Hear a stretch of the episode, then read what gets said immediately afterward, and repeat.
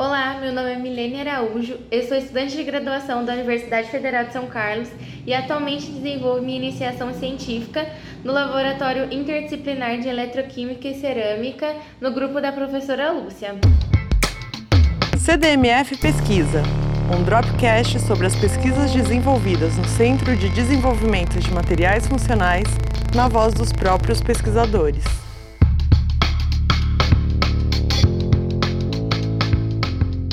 Meu projeto de pesquisa ele é desenvolvido diante de uma questão que tem sido amplamente estudada atualmente. Essa questão é a busca por fontes de energia renováveis.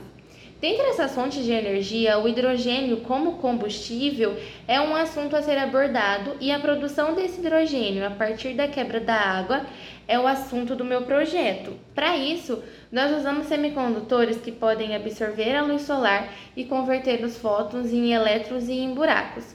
No nosso caso, que fazemos uso de semicondutores do tipo P como camada absorvedora, quando esse semicondutor ele é irradiado com um simulador de luz solar, nós vemos a excitação dos elétrons e esses elétrons vão passar é, da camada de valência para a camada de condução e então eles vão migrar para a interface eletrodo-solução, aonde vai acontecer a reação de redução de hidrogênio. Então, sempre visando métodos mais baratos e amigáveis ao meio ambiente de realizar esses processos, o material usado na minha pesquisa é a questerita. E a questerita ela é composta por seleneto de cobre, zinco e estanho. Todos esses elementos são presentes em abundância na crosta terrestre, o que facilita a fabricação do meu material. Esse semicondutor ele é usado juntamente com CDS e com platina como catalisador.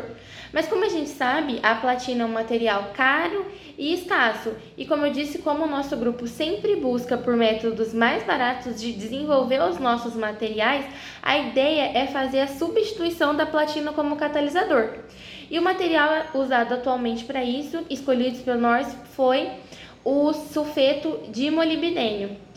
É, além disso, além da substituição da platina como catalisador, de novo, sempre visando fazer com que os nossos materiais sejam mais baratos, os nossos filmes são fabricados sobre FTO e depositados por spin, ao invés de usar métodos de deposições caros, como por exemplo métodos de deposição a vácuo. O material é depositado também usando soluções precursoras dos metais.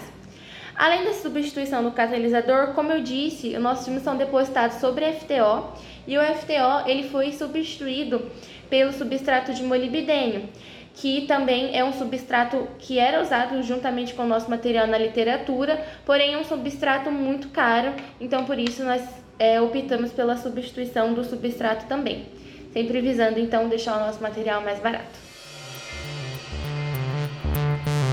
CDMF Pesquisa é uma produção do Laboratório Aberto de Interatividade para a Disseminação do Conhecimento Científico e Tecnológico, o LAB, e do Centro de Desenvolvimento de Materiais Funcionais, o CDMF. Saiba mais. Visite www.cdmf.org.br. Apoio Fundação de Amparo à Pesquisa do Estado de São Paulo, FAPESP e Conselho Nacional de Desenvolvimento Científico e Tecnológico, CNPq.